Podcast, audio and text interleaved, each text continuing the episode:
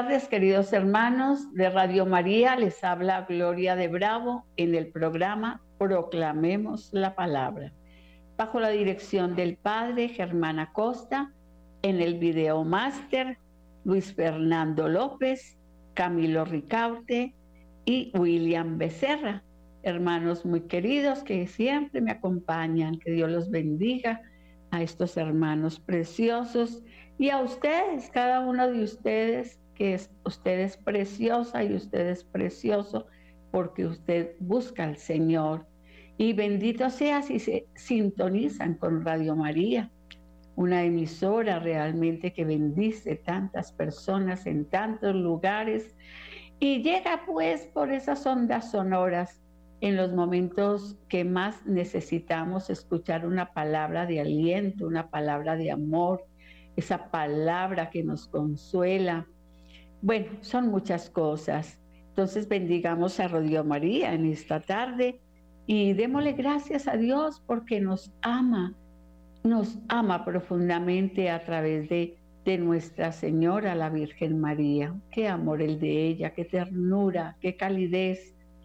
Y es una mujer impresionante, intercesora por nosotros, por las comunidades por Colombia, por el mundo, obviamente, claro que sí. Mis hermanos queridos, esta tarde tenemos, eh, se llama simplemente la palabra, porque dependemos de la palabra para vivir una vida de oración, una vida eh, exitosa en el Señor. No necesitamos libros. Eh, hay libros, ¿cómo es que se llaman, Pato? Los libros mm, que nos ayudan para para... No, no. Libros que nos ayudan en ejercicios espirituales, pero que no vienen de Dios. ¿Autoayuda? Eso que se llaman autoayuda. No, no, nosotros con la palabra tenemos, con la sola palabra tenemos. Estamos aprendiendo de la Biblia que los ataques de Satanás se intensifican durante estos tiempos peligrosos. Sí, hemos visto cómo Satanás se, uy, o sea, se ha metido en los hogares, quiere robar, matar, destruir, quiere destruir jóvenes, se está metiendo con los chiquitos, con los niños. Es impresionante, por eso nosotros los cristianos tenemos que ser vencedores y, echarlo fuera de nuestra casa y de nuestra vida. Pero tenemos que leer la palabra para saber que nosotros tenemos autoridad en el nombre de Jesús. Que, y, y, entonces la cobardía no puede estar en nosotros, pero la palabra nos va enseñando, la palabra nos da poder, la palabra de Dios nos da seguridad, la palabra de Dios hace que descanse nuestro corazón, la palabra de Dios un día nos llevará a la tierra prometida que emana leche y miel. ¿Por qué? Porque es su palabra. Y nosotros si le creemos a su palabra, somos libres, somos vencedores. Imagínense ustedes todo lo que es la palabra de Dios, no los libros de ayuda, no, esos libros no. ¿Cómo podemos, cuáles son nuestras armas defensivas y ofensivas? Podríamos mirar. ¿Cómo podemos protegernos como cristianos y cómo proteger a nuestros seres queridos? Cuando la palabra del Señor dice, se salvo tú y toda tu casa será salva. Imagínense ustedes, queridos hermanos, qué significa que es así porque lo está diciendo la palabra de Dios. Nos está hablando el Señor mismo a través de su palabra, entonces tenemos que creerle. Satanás lanza ataques muy personales a nuestro matrimonio, a nuestros hijos, a nuestro trabajo, a nuestras pertenencias también. Hoy por hoy vemos a los enemigos de lo ajeno que están haciendo ochas, entran a los hogares como Pedro por su casa y están robando las pertenencias y bueno, y en las calles, ¿no? De verdad que sí es un feroz enemigo. Pero nosotros tenemos la palabra que es la verdad.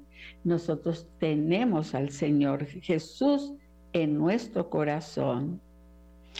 Satanás lanza ataques muy personales a nuestro matrimonio, a nuestros hijos también. Y quiere desbaratar los hogares.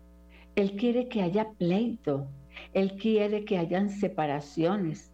Él quiere que los hermanos se peleen entre sí, porque es un lobo feroz. Él es un lobo. Entonces tenemos que a través de la palabra saber las artimañas del enemigo para nosotros combatirlo, porque cada uno de nosotros tiene autoridad en el nombre de Jesús. Créanme, por, por ser hijos legítimos de Dios, tenemos autoridad en el nombre de Jesús. Nuestra mente es también un objetivo favorito, como son las emociones y el cuerpo físico. La lista será interminable. Recordemos que Satanás es tan astuto que él manda flechas incendiarias al cerebro. Y, el, y el hombre, aún los hijos de Dios, que no viven una vida de oración, que viven una vida de mediocridad, que no han entendido el plan salvífico del Señor, entonces reciben las palabras de Satanás, luego bajan al corazón y cuando bajan al corazón es cuando hacen daño. Entonces, miren todo esto, queridos hermanos, y no crean que estoy hablando por hablar, es que es así, créame que es así. Tenemos que conocerlo a Él, cómo cómo obra, cuáles son sus tácticas, porque a veces no, sabemos, entonces nos coge desprevenidos. ¿Y cómo, cómo nos coge desprevenidos? Pues sin oración, sin santidad. Pues hablo de santidad, una vida de conversión, porque santidad pues es muy difícil, ¿no? Más yo creo que imposible, no. Algún día, cuando estemos muriendo, pues nos estamos santificando. Gloria a Dios, porque estamos en un proceso de toda la vida de conversión. Entonces, ahí es donde vamos entendiendo y el Señor nos va mostrando las sutilezas del enemigo. El enemigo es un maestro del engaño y del miedo. Roba, mata, defrauda. Eso es el enemigo. Desalienta, desanima, eso es Él. En cambio, el Señor a través de Juan 10, 10, ¿qué es lo que nos dice? No, yo he venido a que tengan vida, yo no he venido a que tengan muerte, yo no he venido a que tengan muerte eterna, no, yo he venido a que tengan vida y una vida abundante. Aquí en la tierra empieza esa vida abundante, porque yo derramo mi espíritu sobre ustedes, porque ustedes son mi iglesia. Imagínense ustedes todo lo que nos dice el Señor. El problema es que el pueblo a veces es testarudo, no quiere escuchar la voz del amado, tiene pereza para orar, tiene pereza para comunicarse con el Señor, tiene pereza para leer la palabra que es fuente de vida, vida abundante, y bueno, y por eso el enemigo entonces eh, aprovecha está dispuesto a invertir largos periodos de tiempo para desarrollar su plan. Él no duerme, el espíritu del mal no duerme. En cambio, el Señor está pendiente de nosotros continuamente. Si estamos en la noche, eh, si estás pasando la noche oscura, ahí está nuestro Señor con nosotros. Bendito sea Dios.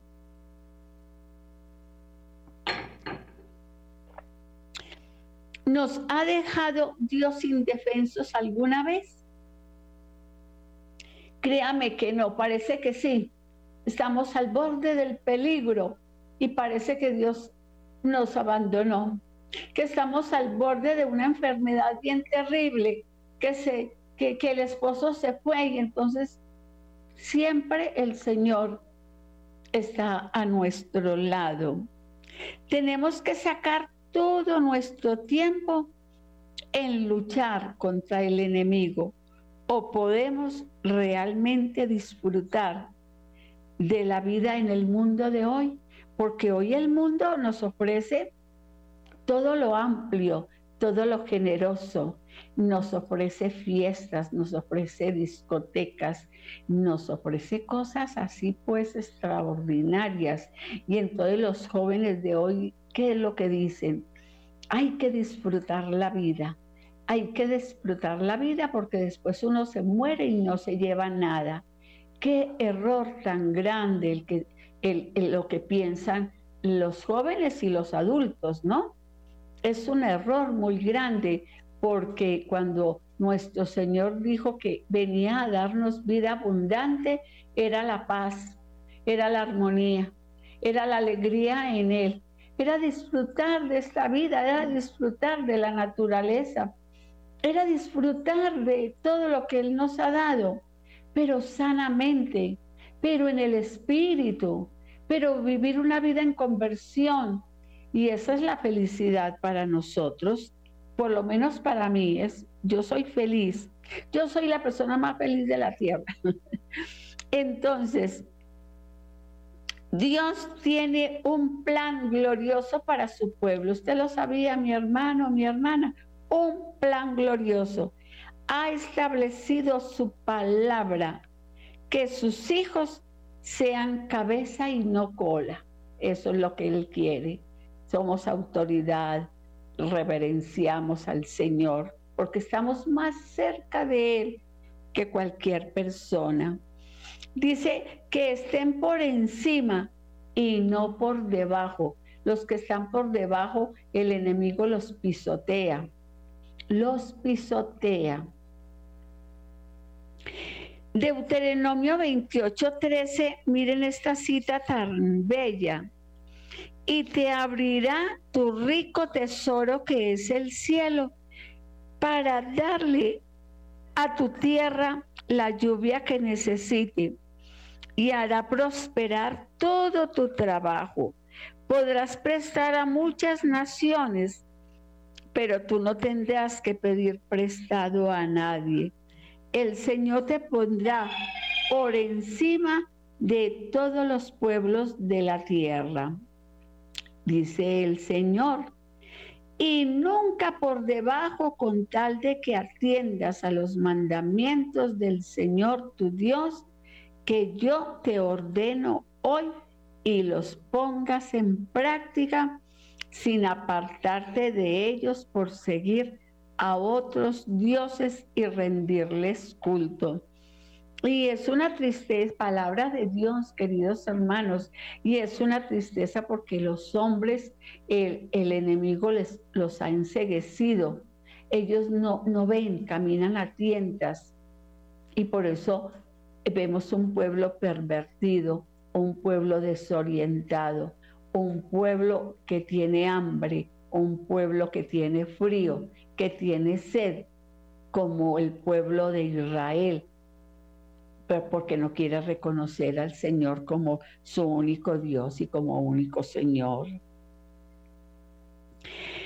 Entonces, cambiando por el poder de la palabra, mis hermanos, Santiago 1.21 nos dice, Así que libérense de toda impureza y del desaliento, de la maldad, con espíritu humilde, apacible, modesto.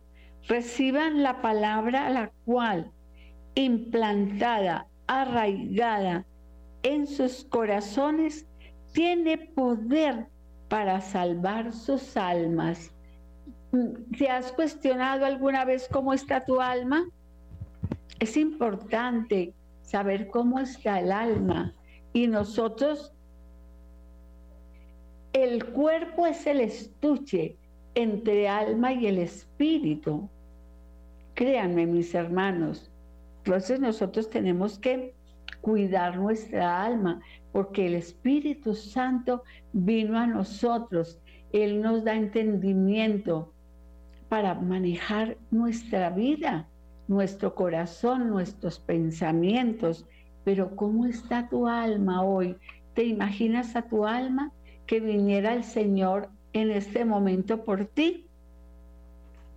Cuando una persona nace de nuevo, la obra de Dios no ha terminado en ella, apenas comienza.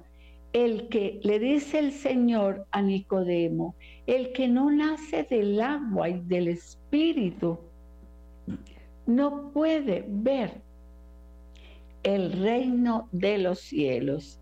Y entonces el Espíritu Santo tenemos que nacer de nuevo para la gracia de Dios, porque venimos de hogares contaminados, de papás contaminados, mm, de abuelos que, ah, que fueron contaminados por el enemigo, hogares donde toda la vida se, se, trabajó la, la brujería, por ejemplo. Entonces tenemos que pedir la ayuda indudablemente del Espíritu Santo. Después de su nuevo nacimiento, es objeto de un proceso de transformación por parte nada más ni nada menos, queridos hermanos, que del Espíritu Santo.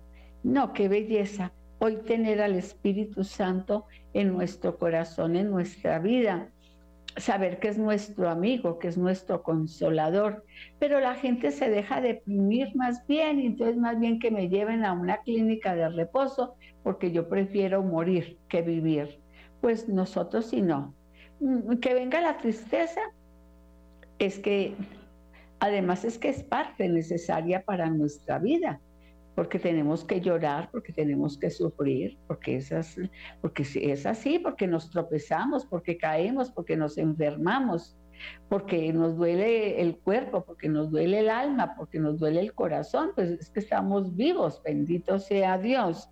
Y por eso es que necesitamos la fuerza y el poder del Espíritu Santo. Y la herramienta que el Espíritu Santo utiliza en este proceso, ¿saben cómo se llama? La palabra de Dios.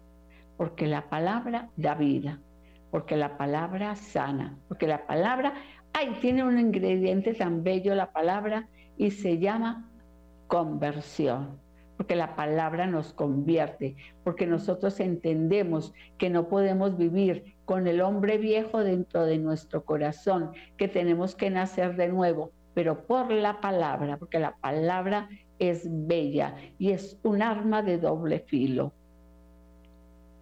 El nuevo creyente ha renacido y es traído a la vida.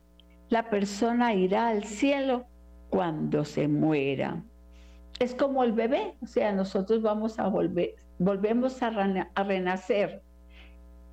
Bueno, el bebé nace, pero nosotros renacemos hablando espiritualmente, ¿no, mis hermanos? Yo hablo espiritualmente, renacemos, porque nosotros nacimos y empezamos a vivir una vida de libertinaje, una vida según nuestro criterio, nuestro modo de pensar y que nos parecía que todo estaba bien, que entrar a una cantina está bien, que tomar, que hacer mil cosas. Bueno, yo nunca visité una cantina, ¿no? Y entonces, pero renacemos cuando el Espíritu Santo viene a nuestra vida. Renacemos del agua y del Espíritu. Es un nuevo nacimiento. ¿Qué significará esto? Es un nuevo modo de pensar, es un nuevo modo de obrar, porque el Señor va transformando nuestros pensamientos y nuestro vocabulario y transforma el alma también. Entonces la conciencia nos avisa cuando estamos mal, pero es la palabra, es a través de la palabra. Ahora necesita ocuparse de su salvación, dice eh, San Pablo a los filipenses capítulo 2, versículo 12. Ahora necesitas, necesita ocuparse de su salvación con temor y temblor. ¿Y quién lo va a hacer por nosotros? ¿Alguien se preocupará por nosotros? Bueno, nos llamará la atención, nos exhortará, nos consolará, pero la conversión sí es cuenta propia, ¿cierto, queridos hermanos? Es cuenta propia. O yo me convierto y me salvo, o yo no me convierto y me condeno. Pues son dos cosas. Son dos palabras fulminantes. O me salvo o me condeno.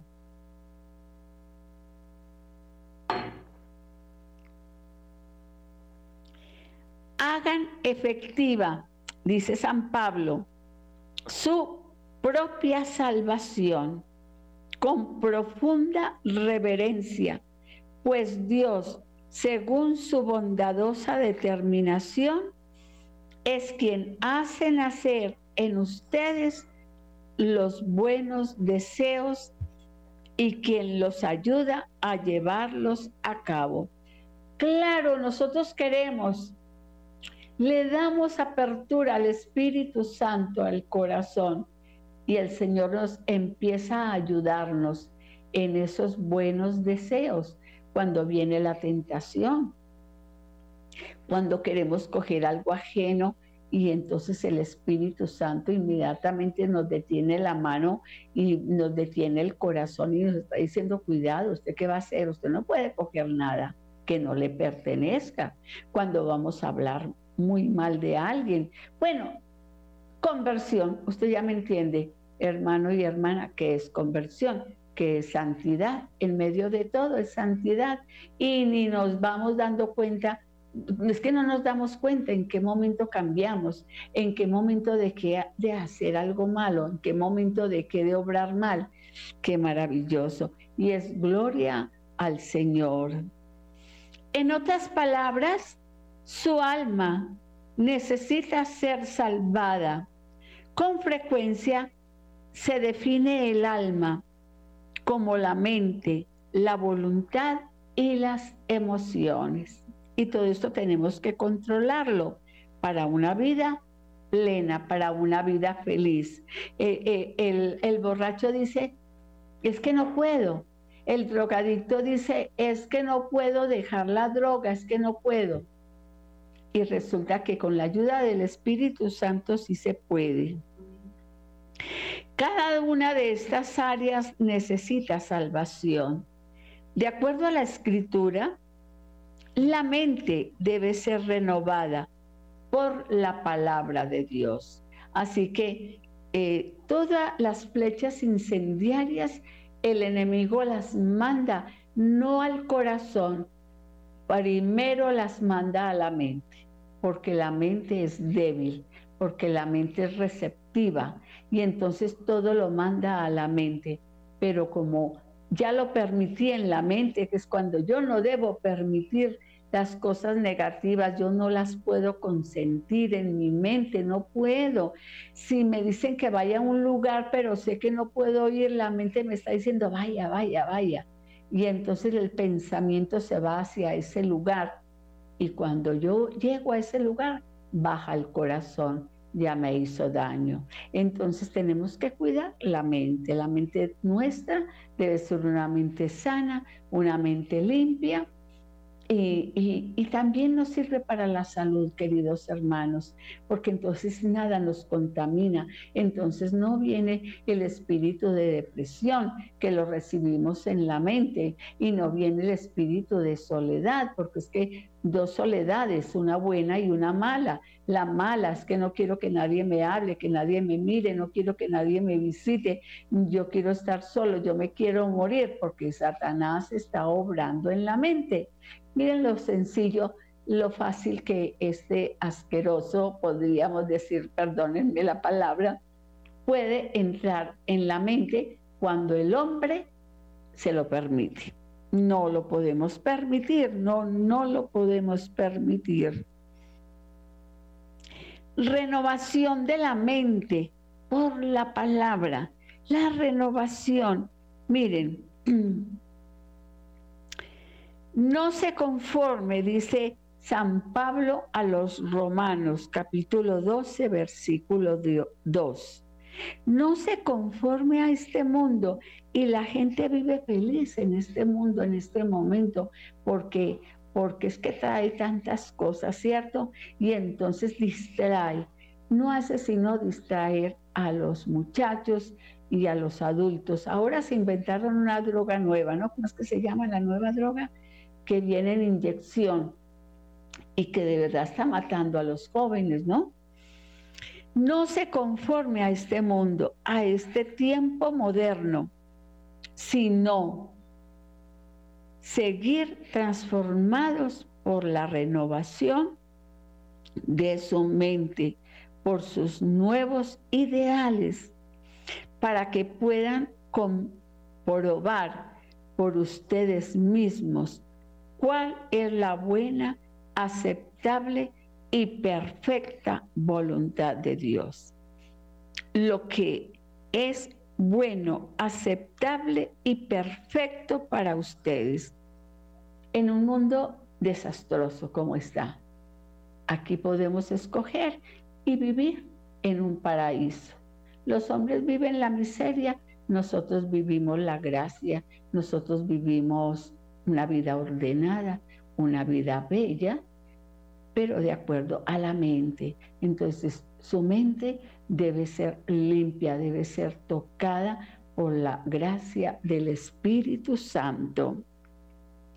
Dios tiene, perdón, un buen trazado para cada uno de nosotros, pero jamás lo disfrutaremos, queridos hermanos, a menos que renovemos nuestra mente. Miren lo importante, cuando leas la palabra, llévala a la mente.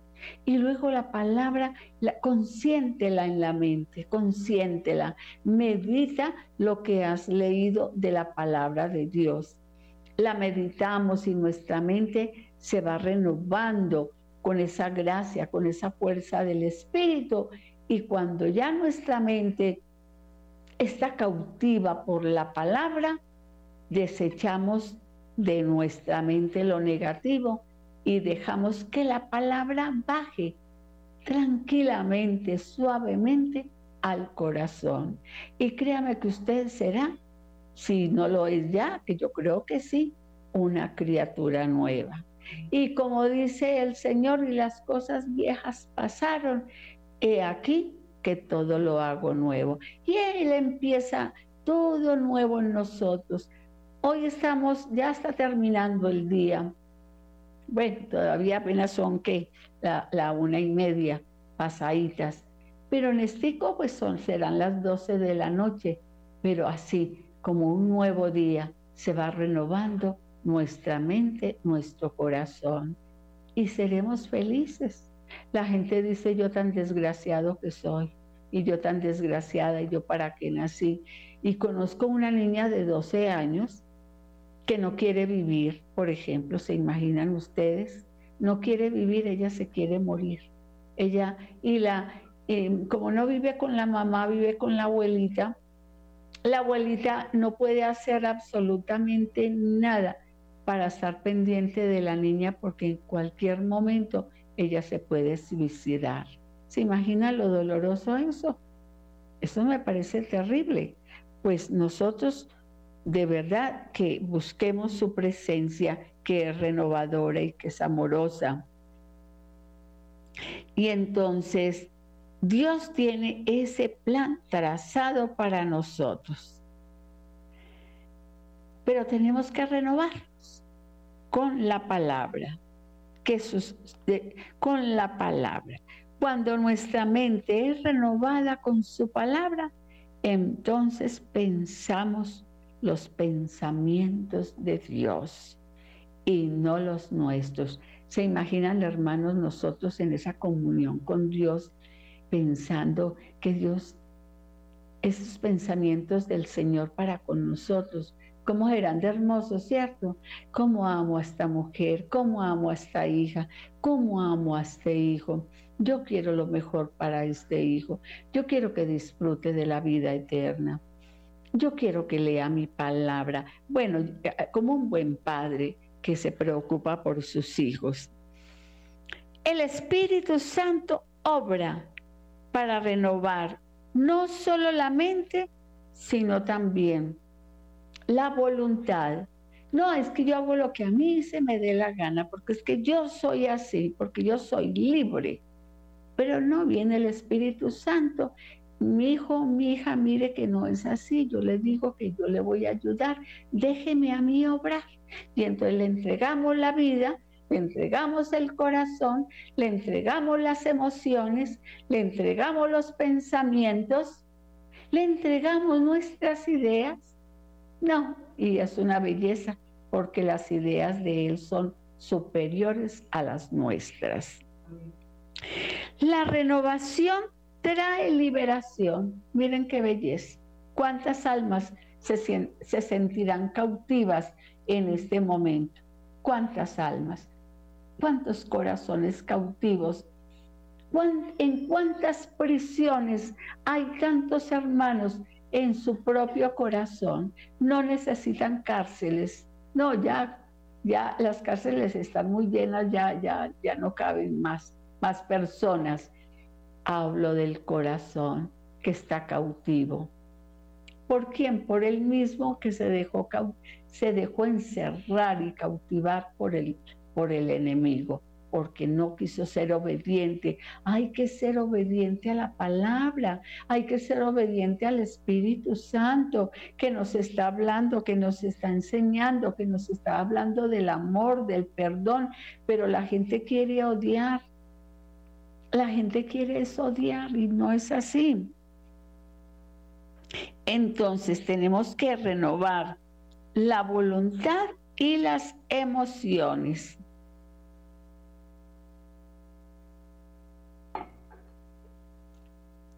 La, la renovación, queridos hermanos, trae liberación. Imagínense, Dios renueva nuestra mente, nuestro corazón y trae y somos libres.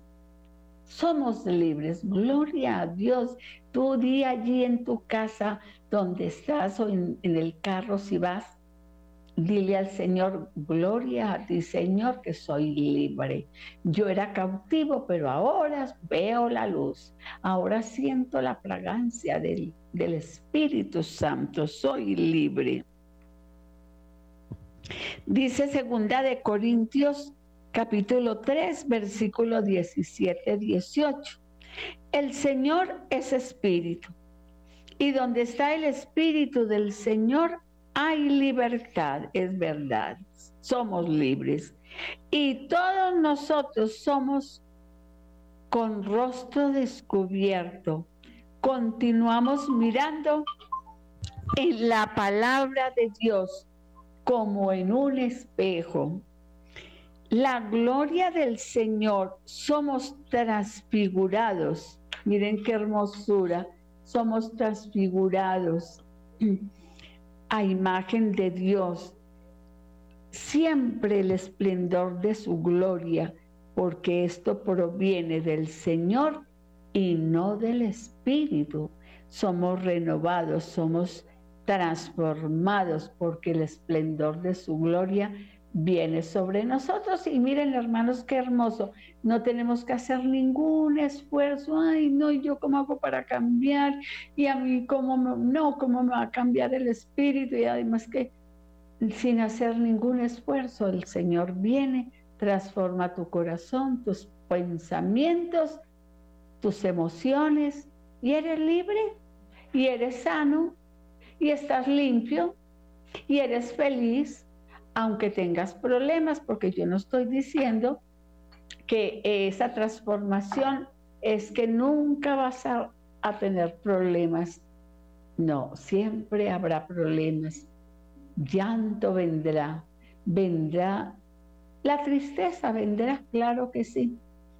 Pero ¿qué viene? ¿Qué es? No más que viene. ¿Quién está con nosotros? El poder y la fuerza de su espíritu. Y entonces Él no, como el Señor no nos abandona. No, para nada. Yo no lo creo. Llevo muchos años caminando con Él nunca me ha abandonado, nunca me ha dejado, nunca me ha dejado. De eso doy testimonio en este momento. En, este, en esta escritura vemos que el Espíritu desea liberarnos y esta libertad es efectuada si vivimos la palabra de Dios. Coloca la palabra, no debajo de la mesa, donde alumbre, colócala en la mesita de noche para que te acuerdes. Cuando estés en oración, lleva la palabra. Cuando vayas en camino, lee la palabra. Bueno, que estés caminando, no. Estés manejando, no. Pero la palabra, la palabra, porque la palabra es vida y la palabra es eficaz.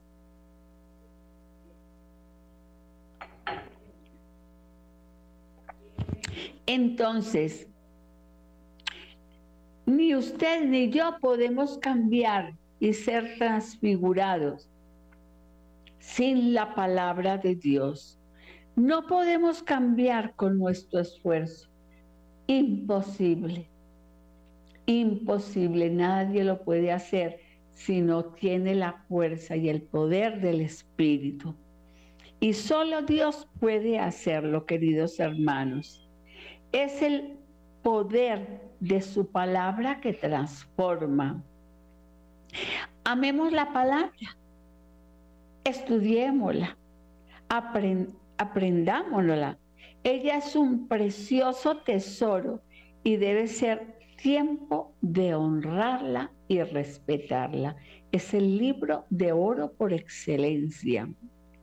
Juan 8, 31 y 32 si ustedes permanecen en mi palabra, guardando mis enseñanzas y viviendo de acuerdo a ella, serán realmente mis discípulos. Y conocerán la verdad y la verdad los hará libres.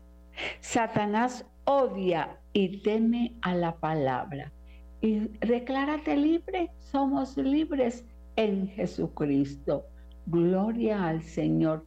¿Por qué somos libres? Por la palabra que hemos leído, por la palabra que ha llegado a nuestro corazón. Marcos 4, 14, 15. El sembrador siembra la palabra. Los que cayeron junto al camino son aquellos que tienen la palabra sembrada en sus corazones. Pero cuando la escuchan, viene Satanás enseguida y por la fuerza quita el mensaje que sembró en ellos. Que seamos tierra buena, tierra buena, abona tu tierra para que el Señor siembre su palabra. Oh, Turabakanda, gloria a ti. El cristiano que conoce la verdad está capacitado para derrotar a Satanás, diciendo Laura. Si escuchamos y estudiamos la palabra, inmediatamente el diablo tratará de robárnosla. Él no desea que se arraigue en nuestros corazones y empiece a producir fruto, porque es que la palabra trae fruto a nuestras vidas. Amén. Y entonces esa palabra, si Satanás actúa tan intensamente para alejarnos de ella, debe existir una razón. Y, es, y esta es muy sencilla. Sabe que es un arma poderosa en su contra que causa su derrota. La palabra de Dios es luz y vida. Ya terminando casi Hechos 4:12. Porque la palabra de Dios es viva, más cortante que espada de dos filos, que penetra hasta partir el alma y el espíritu, escudriña, examina y juzga los pensamientos y propósitos del corazón. Bendito sea Dios. La palabra de Dios separa la verdad de la mentira y nos permite ver lo que el Espíritu rechaza. Juan 1.4. En el principio la palabra estaba con Dios y la palabra era Dios mismo.